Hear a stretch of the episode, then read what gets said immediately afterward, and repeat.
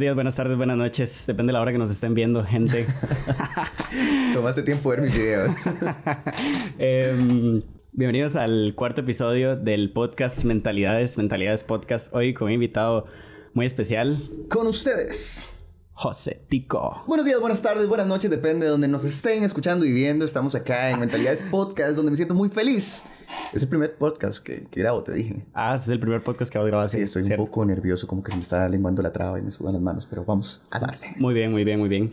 Este, Mae, ¿quién sos? Para la gente que no te conoce. Mucha gente te conoce, pero ¿quién sos? ¿Qué haces? ¿Qué has hecho? ¿Qué estudiaste? ¿Dónde fuiste? ¿Dónde viniste?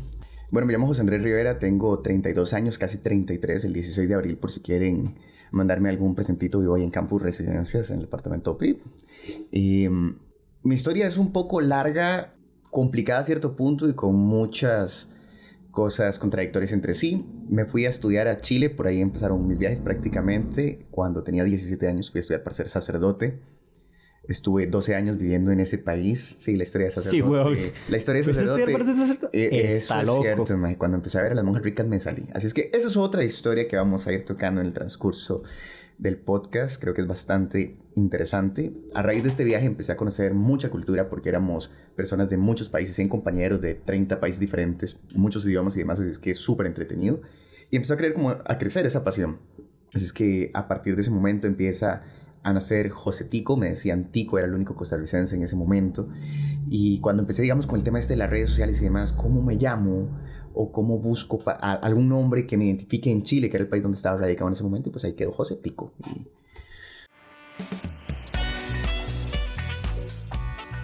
Mae, mira lo difícil que es cuando vos viajas a encontrar algo de Costa Rica. Y es por eso que siempre, todas las personas con las que me encuentro me dicen, Mae, tráeme algo de Costa Rica. Y ya no es solo que me lleves un chocolate, que me lleves un café, sino que me lleves algo que yo pueda usar Algo en mi tuanis. oficina, algo tuanis en mi día a día. Mae, entonces yo siempre busco llevarles varas así como chivas, mae. Ve, como botellas, botellas de estas, como las que tengo por acá. O sea, puedes compartir, Mae el agua, café, té, lo que vos quieras con tus amigos ahí mientras estás en la oficina, mae, y que siempre van a ver pura vida. Decime una cosa, y cuando la gente diga, ¿por qué tiene una rana? ¿Por qué dice pura vida? La mejor forma de llevar a tu país ahí, en el corazón. Claro, claro. Y estos son productos de natben.com. Es una tienda en línea donde pueden conseguir estas botellas, pueden conseguir mochilas para hacer este montañismo, pueden hacer claro, por supuesto. También están como estas bandanas por acá. Estas bandanas, hay diferentes tipos de bandanas. Eso es para muchachos con Esto pelo es largo, para como muchachos está. con pelo largo como yo, Sí, para chicas también.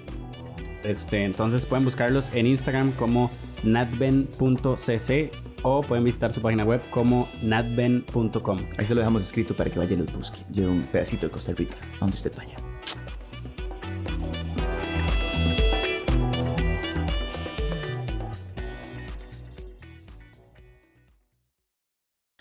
Eso fue un poco. Estudié entonces en el seminario durante seis años y medio. Me ordené diácono. Cuando estaba seis meses más o menos de ordenar- ordenarme sacerdote, me salí, salí corriendo. Durante este tiempo tuve que llevar algunos estudios universitarios y demás que ahorita no me sirven para nada. Realmente no es por donde va mi vida. Muy empíricamente entré en el mundo de la televisión hace aproximadamente 10 años y desde ahí ha sido pues todo. Muy bien, muy bien. Este, May, ¿por qué, por qué te saliste? De, o sea, no, no, no, no terminaste. ¿Por qué no terminé el seminario? Sí. Mae, los primeros años fueron súper chivas, realmente mucho estudio, mucha cultura, tradición de otros lugares, así es que era súper interesante. El tema de los estudios me llamaba muchísimo la atención. Y aparte entré muy carajillo, o sea, como te digo, entré con 17 años al seminario menor, entonces había muchas cosas que no había probado en la vida y que no me hacían falta. Conforme fueron avanzando el tiempo y fui viendo otro tipo de situaciones que no había, no había vivido nunca en la vida, me fui como consumiendo en el mundo, empecé a ver que tenía otro tipo de necesidades ya y demás. Y tenía problemas con la pobreza, con la obediencia, con la castidad. Entonces ya fue un punto en el que yo todas las noches lloraba y decía, maje, ¿qué estoy haciendo acá? Fue, si te digo, la época más tuanis de mi vida. Había de todo, como habían los seminaristas que funcionaban realmente para ser padres, habían Ujú. unos que, que no funcionaban y otros que definitivamente no. Obviamente yo no, no era mi vocación. Así es que con el paso del tiempo fui tomando decisiones y cuando ya toda la noche lloraba, ya dije, no, maje, aquí algo está mal. Eh, yo siempre digo a modo de broma, cuando empecé a ver a las monjas ricas me salí. Tiene parte, parte de cierto, parte de, de comedia, porque realmente es una muy buena forma de romper el hielo cuando empiezas a hablar de esto. Pero fue también uno de los aspectos. Ya yo empecé a ver estas, a estas un poco anecdótico. fue, anecdótico, totalmente. O sea, nosotros teníamos nuestras labores y cada uno eh, hacía uso de ellas para beneficiarnos hasta cierto punto, cosas que uno no se imagina. Porque, bueno, en el seminario, por lo menos donde yo estaba, imagínate que era como un colegio internado. Entonces, tenías también tus despiches, tus momentos de vacilón, de ocio y demás. Entonces, entre nosotros algunos hablábamos de las monjas, algunos eh, fumábamos, tomábamos el vino de la iglesia, hacíamos demasiadas cosas y obviamente ahí me fui dando que no era mi vocación y mejor salí corriendo. Y pues por ahí poco a poco fui entrando al mundo de, la televisión. También fue un chilipazo. Grabé unas vacaciones con un celular que tiene una cámara súper mala. Tenés un canal de YouTube, ¿verdad? El canal de YouTube es nuevo, lo hice hace dos años y algo. Empecé con la televisión realmente, que es lo que me apasiona YouTube. Y me gusta, sin embargo, siento que no es lo mío o todavía no he logrado dar como ese paso. Yo soy muy sistemático, soy muy cuadrado en mis cosas y, estoy más acostumbrado a un guion de televisión. Si todo es improvisado, no me refiero a que es un guion que estructura todo, pero siempre soy muy serio, es muy periodístico, es mucha investigación y no tanto tan fluido como tal vez sería un canal de YouTube en el que hay mucha dinámica y que permite que la gente esté entretenida ahí durante mucho más tiempo. Así es que, si bien tengo mi canal de YouTube, me apasiona y me gusta, siempre digo que lo mío es la televisión totalmente. ¿Cuántos países has visitado? Ahorita llevo más de 100 países. Más de, 100, países. Sí, más de 100 países. Sí te digo, he disfrutado muchísimo, pero no es lo mismo vivirlo detrás del lente de una cámara a vivirlo eh, de una forma más independiente. más independiente y vivencial, ¿verdad? Porque donde yo viajo, generalmente viajo solo y voy con una cámara. Entonces yo mismo, si ustedes en YouTube ven mis destinos eh, detrás de una pantalla, yo lo veo detrás de una cámara porque yo no estoy admirando el paisaje, sino que ando siempre con la cámara viendo los distintos lugares. O sea, vos mismo también ya tenés que tener esa experiencia porque vos también has grabado videos de viajes y sabes que no lo vivís de la misma forma. Y muchas veces tenías que estarte devolviendo por el mismo lugar para seguir grabando que la toma no quedó, que esto y el otro, y no viviste realmente y no es lo mismo. la experiencia. No es el mismo asombro, digamos, es tener ahí como el encuadre, ¿verdad? entonces vos grabas la vara y entonces como, o sea, no te das el chance de decir, y ma, estoy en Totalmente, más. Egipto, fuiste a Egipto, ¿verdad? Estuve en Egipto, sí. Ma, estoy en Egipto, ma, que es esta hora tan, esas pirámides, esta hora tan increíble, pero, o sea, como primero lo ves por el lente de la cámara y tal, y entonces tal vez no salió, y entonces ya después como que se pierde. para, para, decirte una vara, yo conozco los lugares cuando los veo en la edición. En la edición. En la edición, realmente, que ahí es donde digo yo, madre, realmente estuve acá, esto lo viví, pero ¿por qué, por qué no tengo ese, ese sentimiento, tal vez? Porque, como te digo, lo viví de otra forma, y aparte, al ser un trabajo y generalmente hacerlo solo, eh, tampoco tienes con quién compartirlo. Entonces es muy ahuevado porque vos llegas al destino y lo primero que haces, bueno, generalmente andas con el tiempo muy limitado porque aprovechas al máximo y tienes que estar corriendo para poder grabar lo mayor posible para después llegar a tu casa o al hotel donde estés, editarlo ahí mismo para poder mandarlo y que un canal de televisión lo esté sacando la misma noche. Eh, bueno, yo hace poco tenía un espacio, un canal de televisión acá en Costa Rica, en el que presentaba una sección de 5 minutos todas las noches, de lunes a viernes.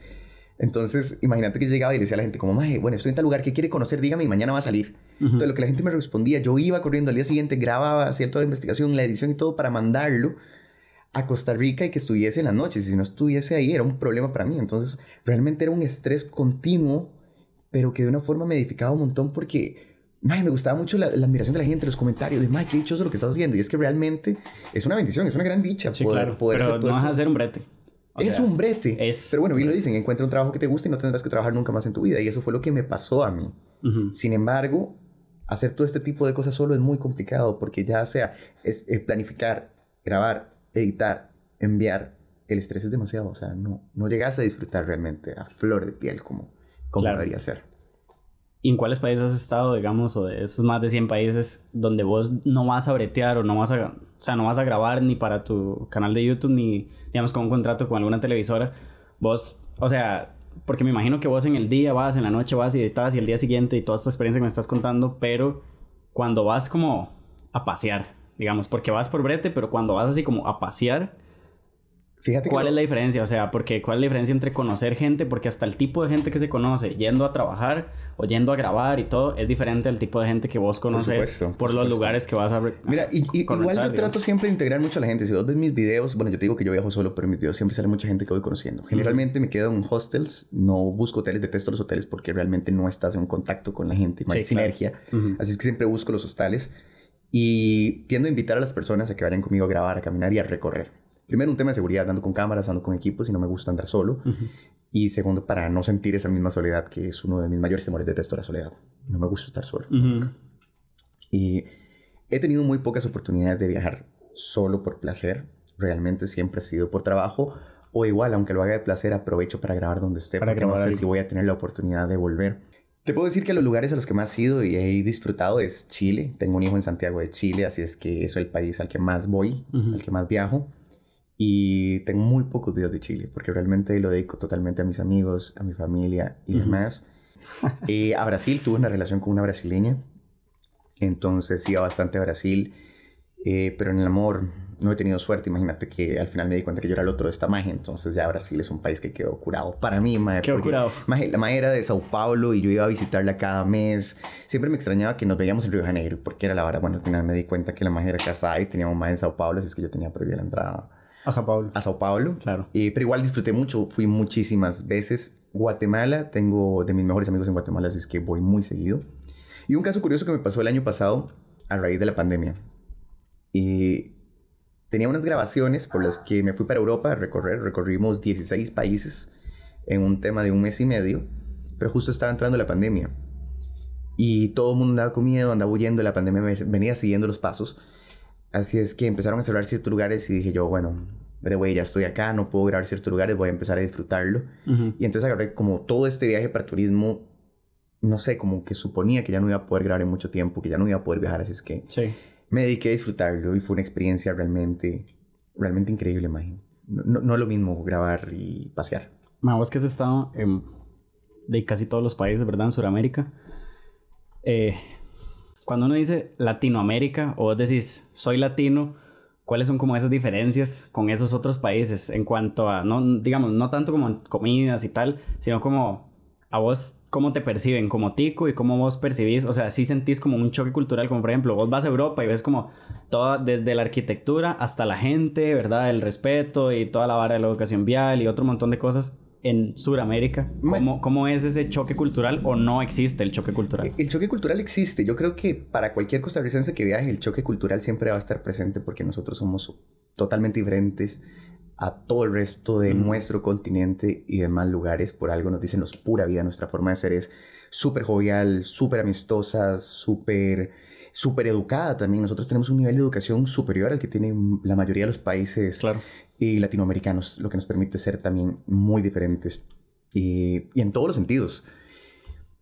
Vos ves el choque cultural desde que entras a un supermercado y no encontrás muchas veces un gracias. Vos ves el choque cultural muchas veces cuando estás en un tour y ves que los operadores, por ejemplo, me pasó en el Salar de Uyuni, que íbamos un grupo de, de personas y las personas que manejaban los carros En Bolivia, ¿es en eso? Bolivia, Ajá. sí, el salar más grande del mundo. Cuando parábamos a comer en medio del desierto con ese calor hijo puchica y todo, nos ponían a nosotros unas carpas para que no nos pegara el sol, nos servían unos platos increíbles y los más que conducían los carros se sentaban en el suelo a la par del carro, a la par de la llanta, porque ellos no sentían que tenían la misma posibilidad de nosotros de sentarse en la mesa. Y nosotros les decíamos Wow. como, mae, venga, siéntese con nosotros. Sí. Eh, no, es que yo no.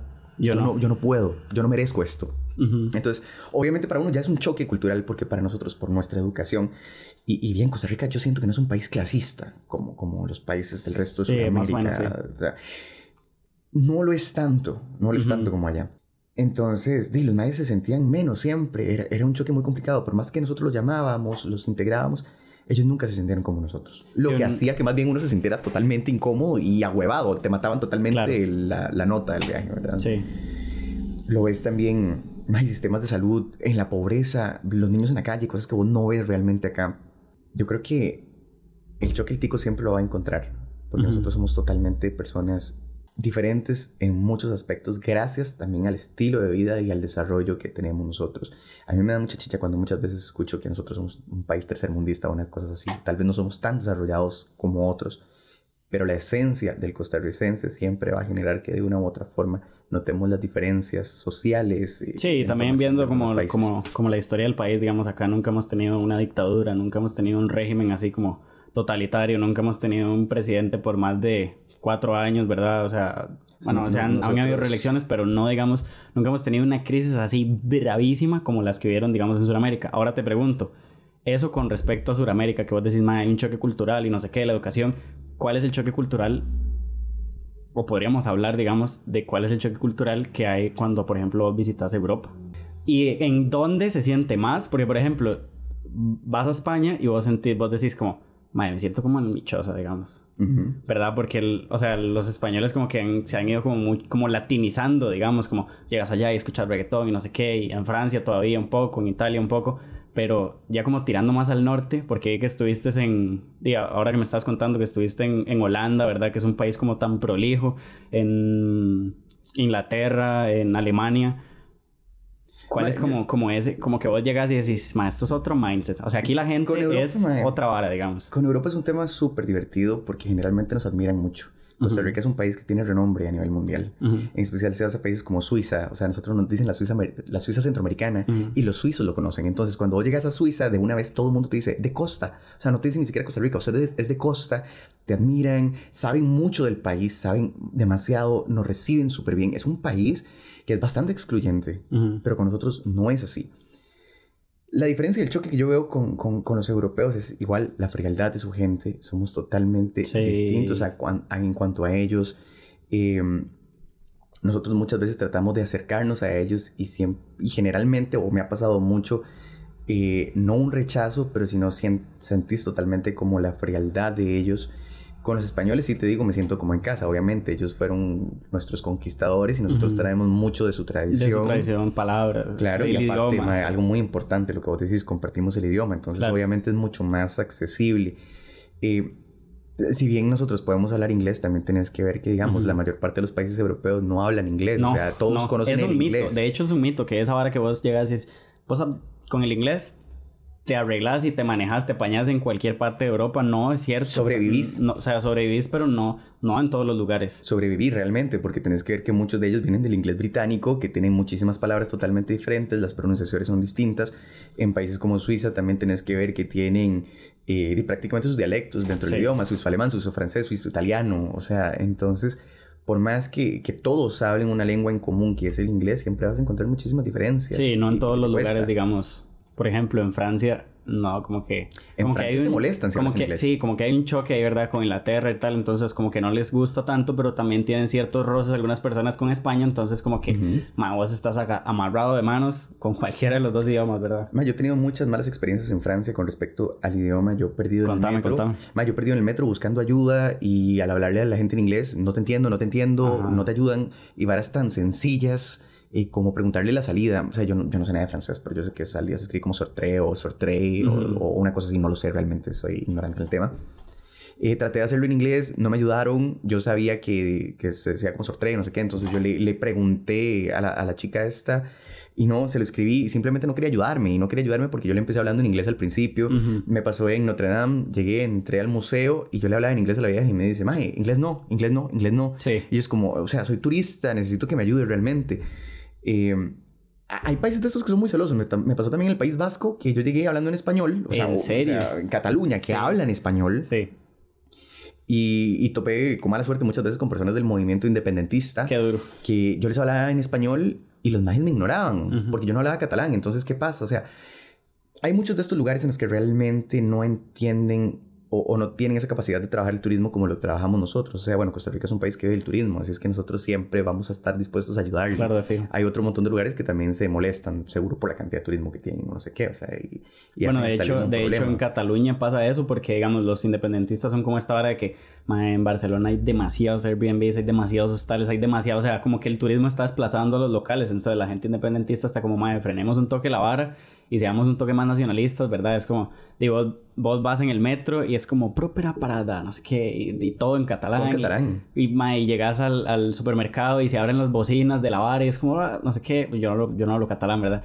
Y tampoco es como que la gente dice, ah, pero vos te entendés. No, tampoco, tampoco es como que, o sea, vos vas a Italia y está bien que los idiomas se parecen, o vas a Portugal, o en el mismo Brasil, está bien que los idiomas se parecen, pero madre, te llegan a hablar rapidísimo y la vara se complica un toque. Es un, es un, tema de empatía. O sea, vos también puedes medio entender el catalán, pero así como lo puedes entender un poco más fácil para ellos entender el español, que inclusive tienen hasta que estudiarlo, el castellano. De lo hablan, claro, en las noticias. Ya, ya, sabes que lo hablan. Es la lengua de su país. De sí. De su país. Entonces, por más allá de que haya un movimiento independentista y demás, yo creo que tienen que ser un poquito empáticos y extender la mano a un turista, claro, que, no, que no sabe dónde está. Y pues, son cosillas con las que me, me he encontrado. Y diferencias en, distintos países. Hay países que son súper open mind. Por ejemplo, en Bélgica, no sé si estoy en Bélgica. Eh, en Bruselas, me hizo súper gracia porque llegué a un bar y vi hombres bailando con hombres, esto y lo otro, hombres me acercaban a bailar y todo, y no era que había un tema de homosexualidad, sino que todo mundo es como tan open mind, tan tuanis, que no están los mismos estereotipos que hay aquí en Costa Rica o en otros lugares. Y, y también hay, de una u otra forma, hay un choque cultural que vos vas conociendo, pero puta, riquísimo, realmente. Y mm, las comidas, maje, o sea, cada lugar es un mundo. ¿Cuál es el país que vos decís, como, o sea, que vos has visitado, que vos decís, mae, esto es e, es, otra vara. O sea, que digamos, la lejanía cultural es tanta como que vos decís, man, acá, no sé. O sea, como que no hay nada que se, que se te familiarice con Costa Rica, que vos digas, man, aquí no hay nada que yo diga como, man, esta vara yo lo he vivido, yo lo he experimentado. O sea, porque sé que cuesta mucho esta pregunta ahora porque como la globalización como que ha unido toda la vara, ¿verdad? Y el internet y todo. Pero, o sea, como, ¿cuál es la cultura que vos sentís como más lejana, digamos, a Costa Rica, de las que, donde has ido? Vieras que yo siento que todos tenemos algo en común siempre no te puedo decir que haya experimentado cosas tan distintas a las de Costa Rica.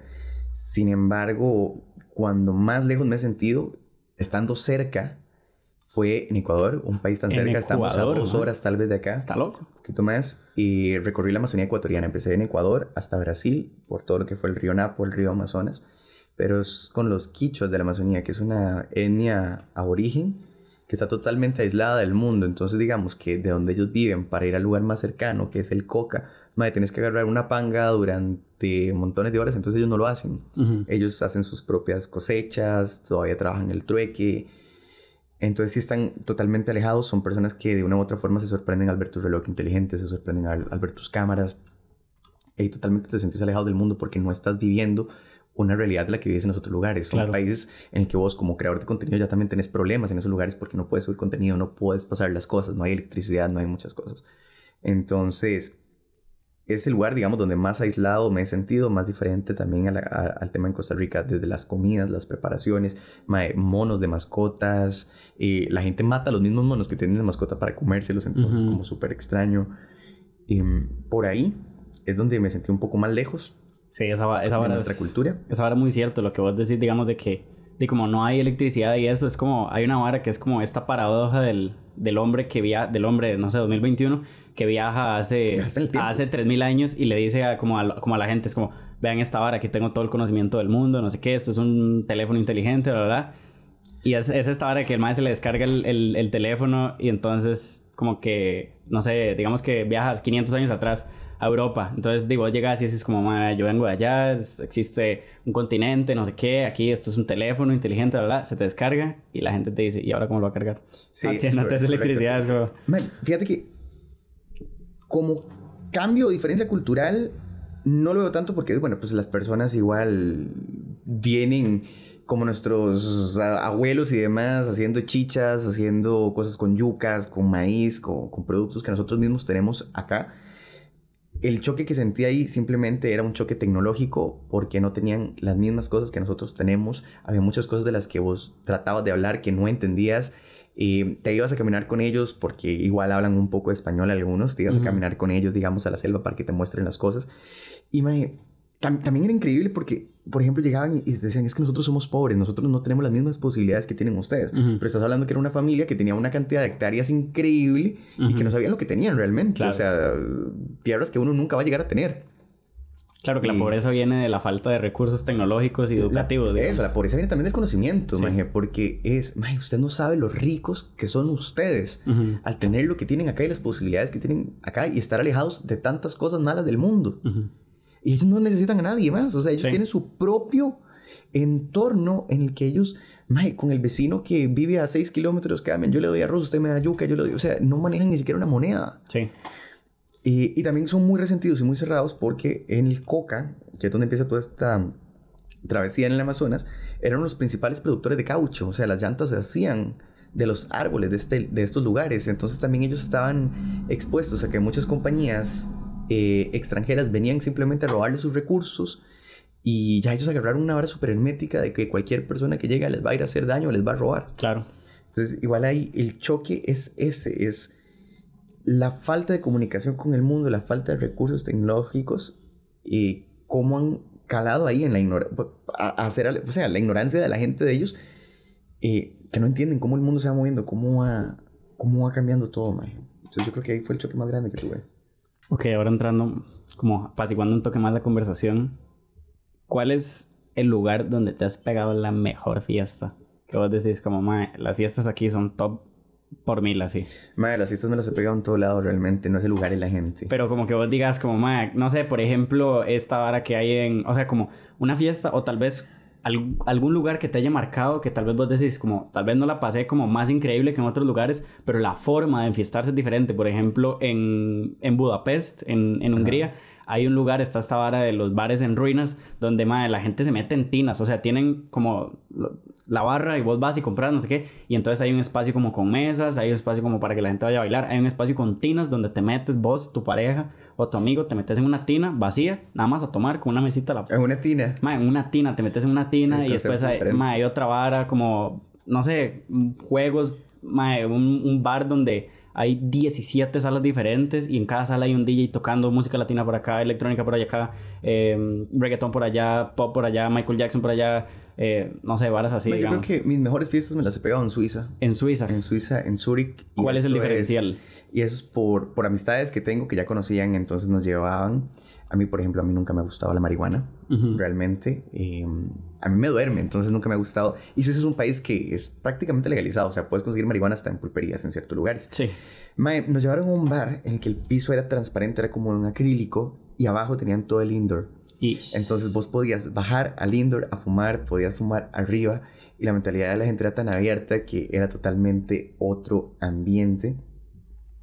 Creo que son las mejores fiestas. Nunca me sentí tan cómodo por la música de ellos, pero al, ser, al haber tantos costarricenses, porque era una fiesta con ticos, Sí. nos ponían nuestra música, entonces nosotros Claro. a ser como exóticos. Yo decía, "Mae, somos Sí. como los monitos de la fiesta, porque yo te lo decía el otro día, yo no bailo absolutamente nada, pero ya era el rey de la pista, porque todo el mundo se le, llam- le llamaba mucho la atención. Ajá. Entonces, más que el nivel de fiesta, me llamaba la atención cómo a ellos les llamaba la atención la forma de comportarse de nosotros, cómo nosotros, au- aunque éramos súper pequeños en comparación a ellos y todo, Sí, claro. cómo nosotros bailábamos, ese sabor latino.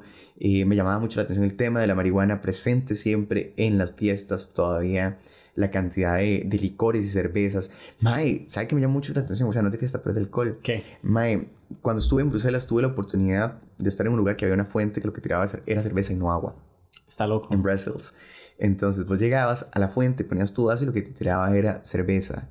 Al Entonces chile, todo el mundo man. tomando, porque allá es súper bien visto y es de clase tomar cerveza en la calle. En la calle. En la calle, o sea, una persona que se En el respeta, día, a cualquier hora. Maje, a la hora Sí. que sea, una persona que se respeta toma cerveza en la calle, caminando por las calles de Brussels. Ujú. Entonces también eso estaba súper chido como dato, dato Cuando curioso. aquí es ilegal, digamos. Sí, no, en todo lado es ilegal, maje, en todo, todo lado. Uno, uno la hace, Ujú. pero es totalmente ilegal. Uy, ¿sabes dónde me pegué una fiesta brutal?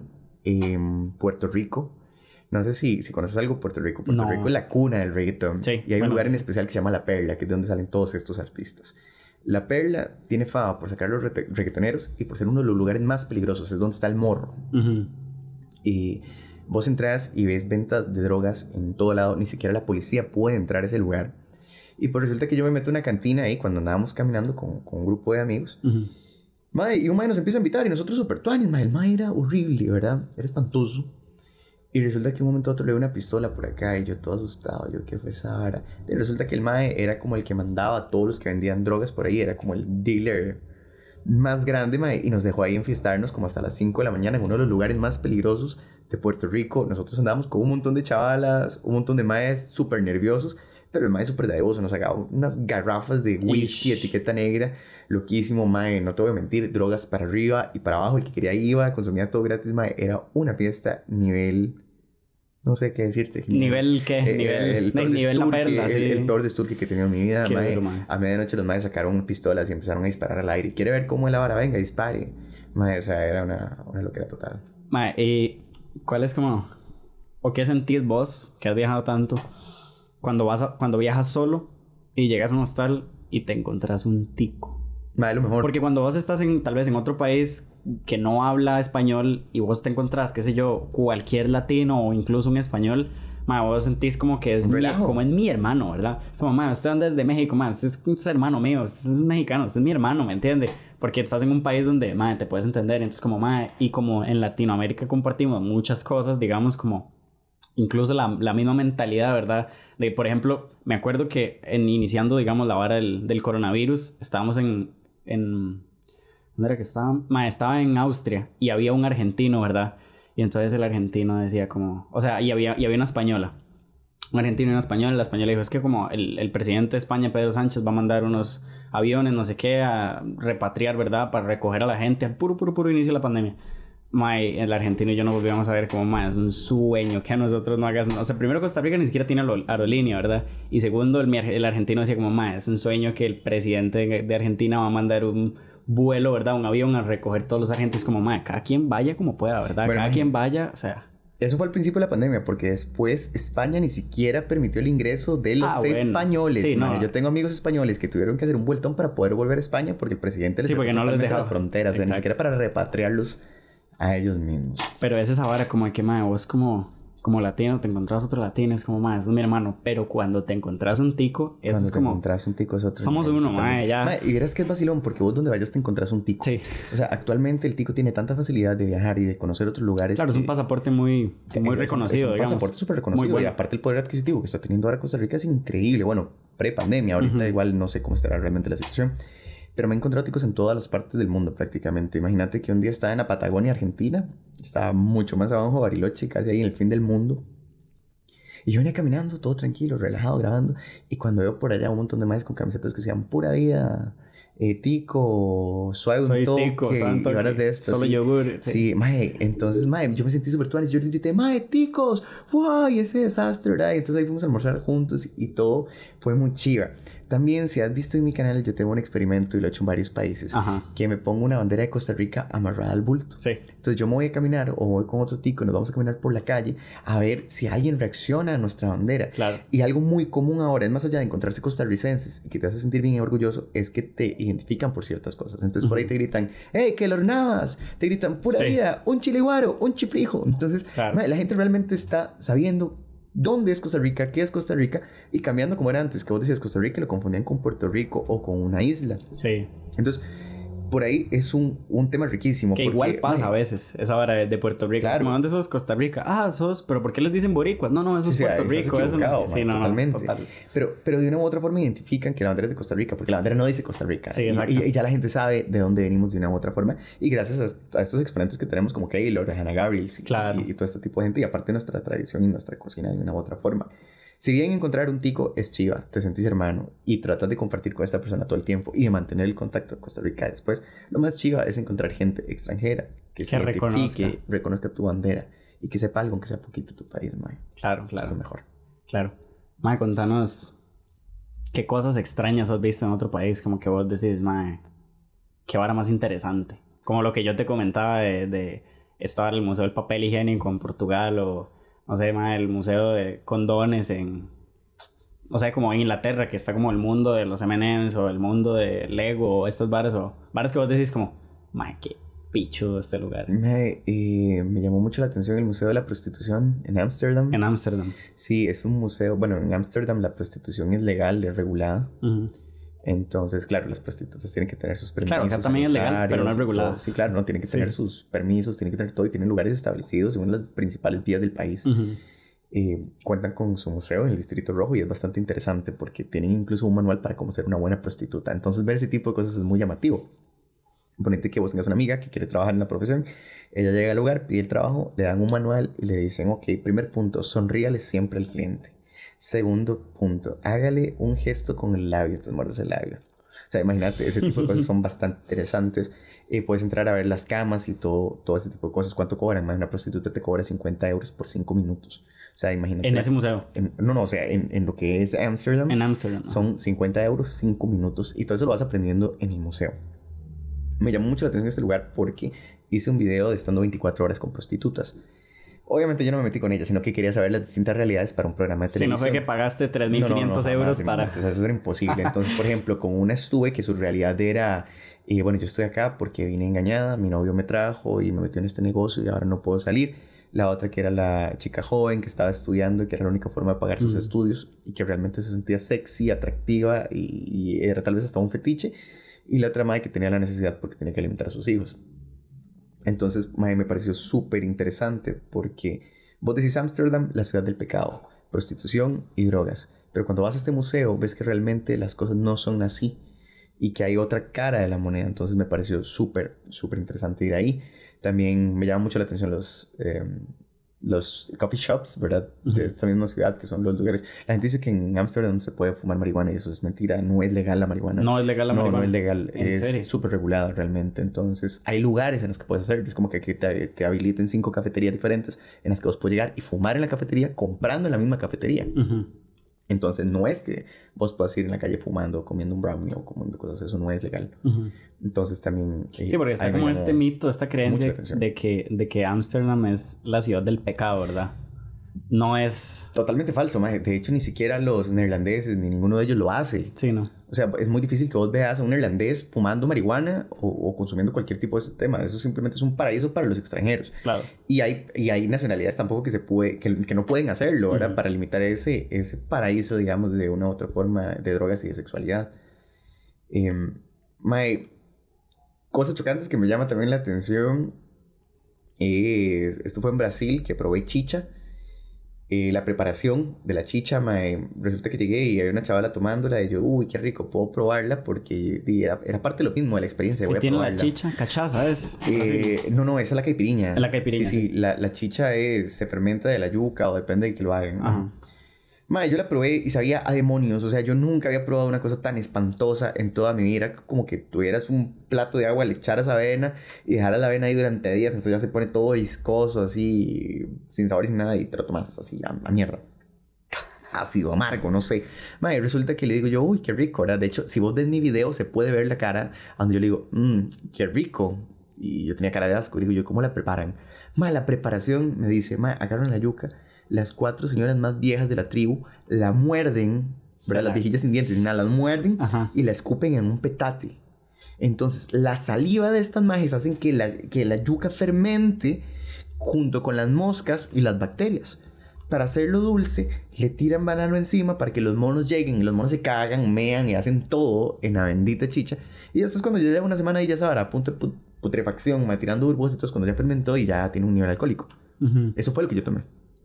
Entonces, digamos, De me todo, súper interesante. señora, caca de mono. Sí, no, más eso era tóxico. Me llamó mucho la atención porque era algo que nunca había experimentado. Fue una de las situaciones más random de mi vida, pero bastante interesante. Cosa también más de las comidas raras. Ujú. O sea, en Tailandia comí cucaracha, mae. Comí En Tailandia. tarántula, Sí. Mae, en México los grillos. Eso Los grillos. súper cerca. Los Sí. grillos. El escamole, que son las larvas de hormiga, mae. Eh, comí huevos de toro.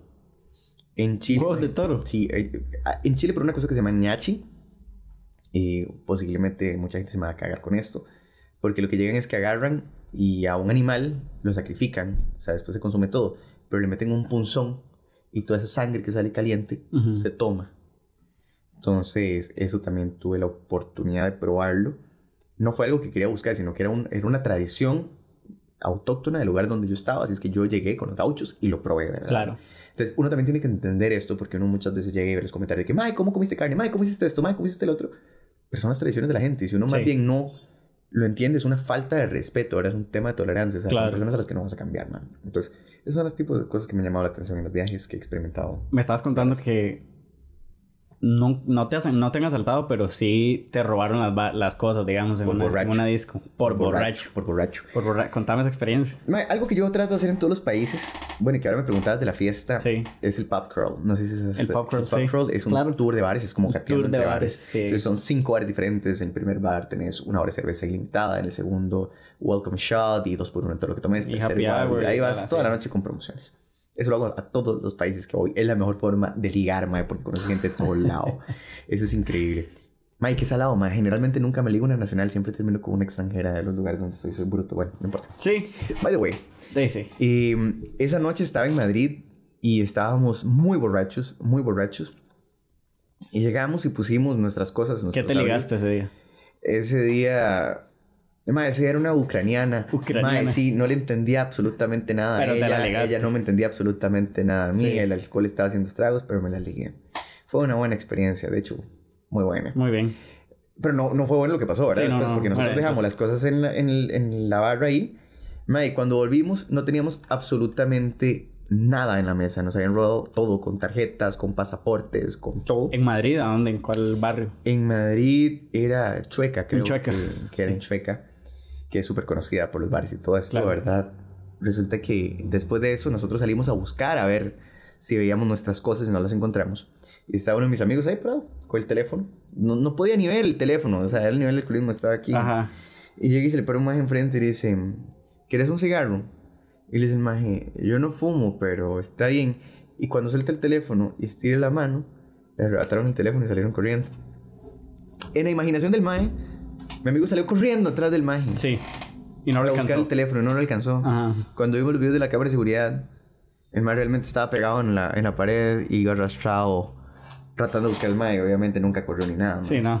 Pero esa fue como la única experiencia que tuvimos así como de un asalto o una cosa fuera de, Sí, nada, no, nunca. fuera de Ni, Costa Rica. ni viajando solo te ha pasado así como. Nunca me ha pasado así como que una cosa violenta por lo menos. No, tuve un accidente, tuve un accidente una vez en Ciudad de México, se me volcó el carro en el que viajaba. En serio. Sí, man. nos tuvieron que llevar al hospital. Eh, ¿Que ¿Te otra- quebraste algún hueso o algo así? No, nunca me he Ah. quebrado absolutamente nada, pero el carro todo. Nos llevaron por, por varas. Otra experiencia fea que tuve y es bien estúpida y ojalá que si alguno de ustedes quiere ir a conocer la nieve lo tenga en cuenta.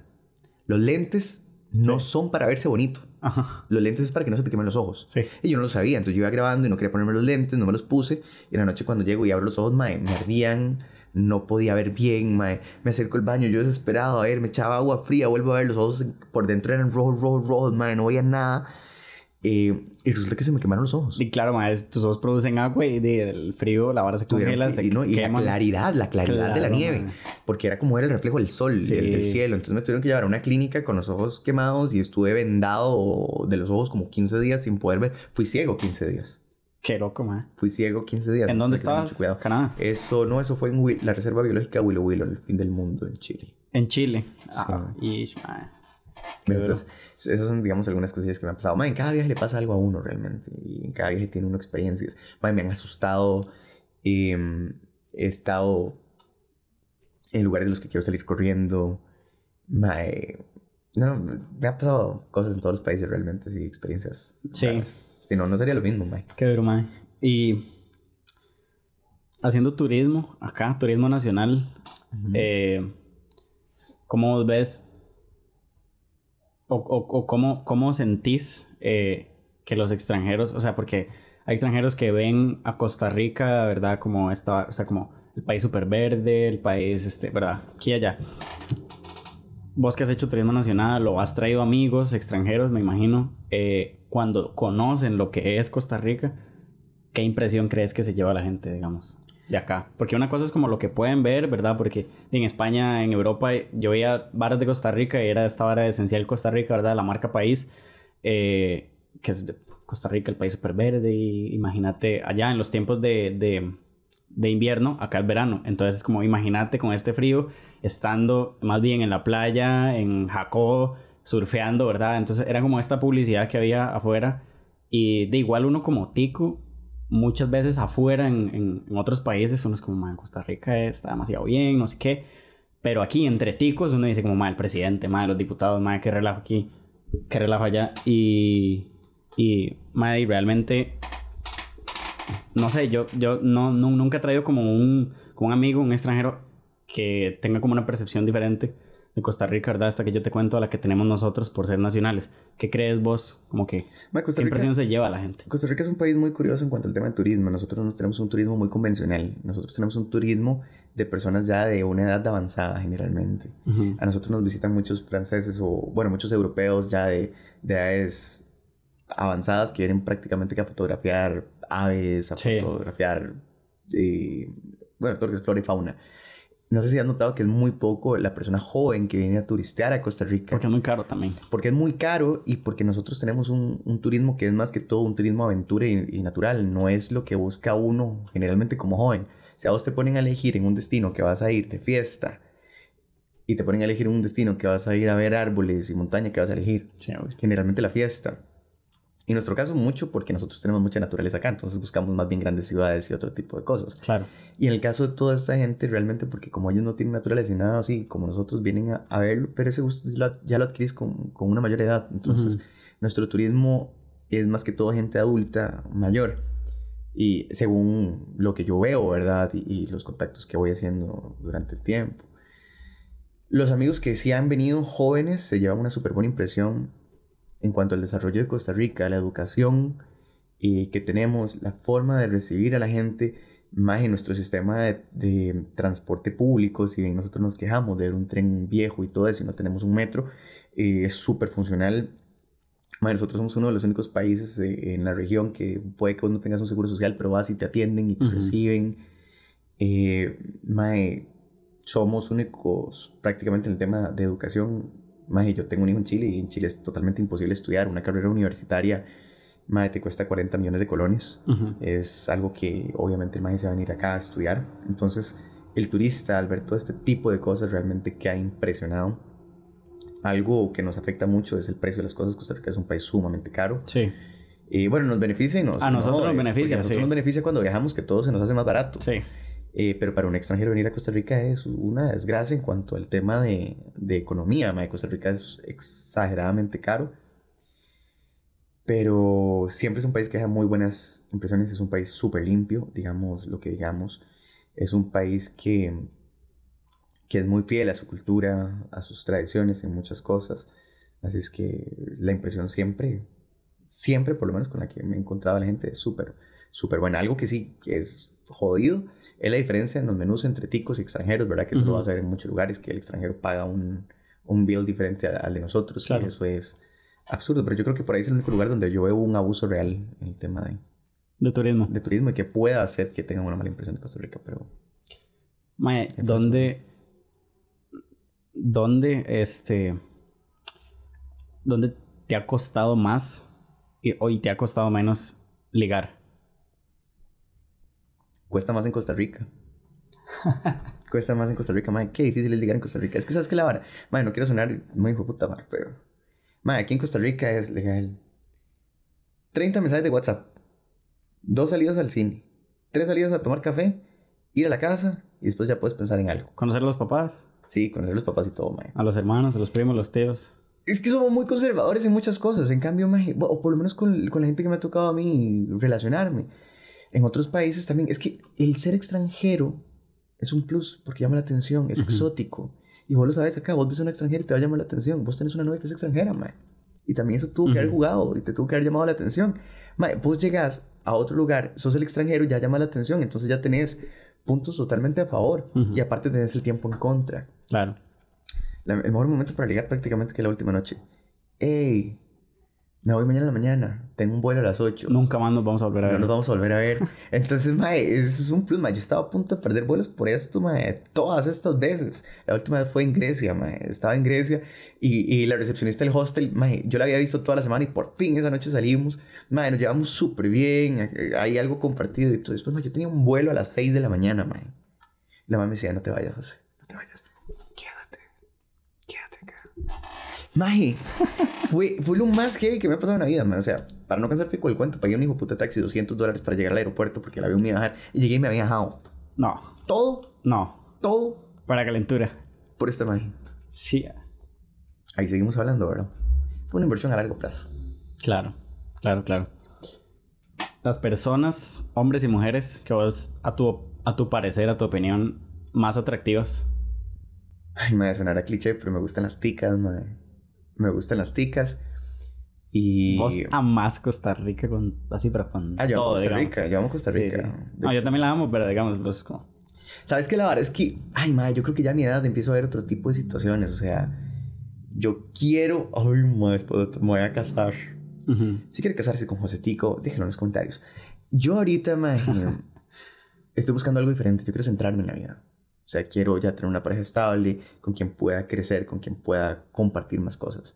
Entonces, obviamente, de momento me fijo más en una persona que sea de mi tierra, con la que yo sé que puedo llegar a terminar de una otra forma. Yo tengo un hijo en Chile, entonces tampoco pienso estar eh, teniendo una relación en otros lugares donde claro. a jalar. Y así es que yo ahorita realmente me fijo más en las ticas, en todo sentido de la palabra. Y si me dices que fuera, me quedo con las griegas, Las griegas son hermosas. ¿Las griegas? Sí, sí, las griegas. Nunca he ido a Grecia. Madre, las griegas es otro nivel de que usted se monta en los aviones y ve las hermosas. Es que se vuelve loco. Totalmente. Totalmente. Sí. ¿Y hombres? ¿Qué vos decís, mae? Aquí los hombres son, son tipos, son, qué sé yo... No sé qué vos decís, mae. Es que hijo de puta, en Costa Rica sí somos feos, mae. Ya, fuera ahora, los majes. Es que vos ves, o tal vez somos muy descuidados a cierto punto. Usted va a cualquier país de Europa y son todos majes así, todos cajones y todas las bares. Y aquí nosotros no nos cuidamos mucho, por lo menos yo que soy desnutrido. Pero ya estoy poniéndole pilas. Vaya, y bien. Eh, maje, la vara. Espacio publicitario no pagado. Espacio publicitario no pagado. Maje, yo te puedo decir que maje, en España se cuidan mucho los majes. Cuidan mucho. Y países asiáticos, maje, Tailandia y todas esas varas también como que tienen sus, sus atractivos más exóticos, creo yo. Igual que las chavalas. No sabría decirte realmente. Sí te voy a decir, mae, lo que son feos son los chilenos, mae. Si hay algún chileno ahí, so sorry, mae, pero... No. No, no. Mae, las chilenas son unos huilotes. Y tenés un hijo. De sí, Una chilena.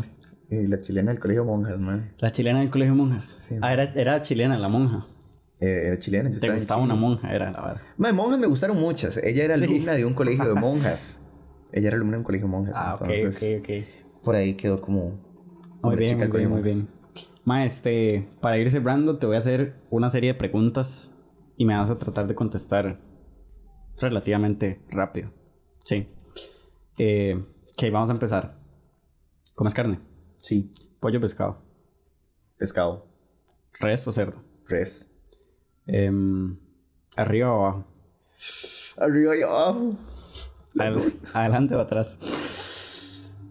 Puede ser atrás. ¿Blanco o negro? Blanco. No se vale decir Costa Rica. De los que ha sido país preferido, Chile. Chile. ¿Fuera de Chile? Guatemala. Guatemala. Amo Guatemala. Ok. ¿Cerveza preferida? Imperial, papi. ¿Shot preferido? Casi caso. Casi caso. Casi caso. Sí. Eh, ¿Qué deporte te gusta ver más? Ver. Ver. No veo deportes. No es deportes. No, no, no. Practicar. Deportes. Taekwondo. Taekwondo. Sí, soy cinturón Ah. negro primer dan. Ah, imagínate. Yo también hice taekwondo. ¿De verdad? Sí. Sí, claro. Podemos agarrar unas pichas. Mae, muy día. este. mae, muy bien. Muchísimas gracias por venir. Eh, Gracias por invitarme. Gracias por este episodio. Después vamos a tener un Josetico 2.0. 2.0. Con historias de 2.0, seminario. 3.0. ¿Cómo? Historias de seminario. Con las historias del seminario, con las historias de, de las monjas, perdón. ¿Usted sabía que a José Tico le gustaban los pies de las monjas? Nos robábamos el vino de la sacristía y nos robábamos la plata para comprar cigarros. No. Y íbamos a fumar al cementerio. Y así estabas en un seminario, weón. Mae, tus redes sociales. José Tico. Josetico. José Tico. Así te pueden buscar en YouTube. En, ¿qué, qué redes sociales tienes? TikTok, YouTube, Twitter, no, uso TikTok. Snapchat. Ahí está, sí. No, es que Snapchat es para mandar los nudes, pero eso todavía depende. Si entramos en confianza, puede ser Facebook, Instagram, YouTube, como José Tico. como Josetico. Y muy pronto. Bueno, muchísimas gracias por llegar hasta acá, por escucharnos este cuarto episodio. No se pierdan el próximo episodio. Pueden visitar los anteriores, pueden verlos o pueden escucharlos por Spotify, por Apple Podcast y Google Podcast. O lo pueden ver por YouTube. También algunos clips interesantes en, mi, mirada. en mi página de Instagram. Pueden encontrar como Alejandro Coto en todo lado. Y en Apple Podcast, Google Podcast como Mentalidades. Igual en Spotify. Nos vemos Muchísimas en la gracias. siguiente aventura. Chao. Bye bye.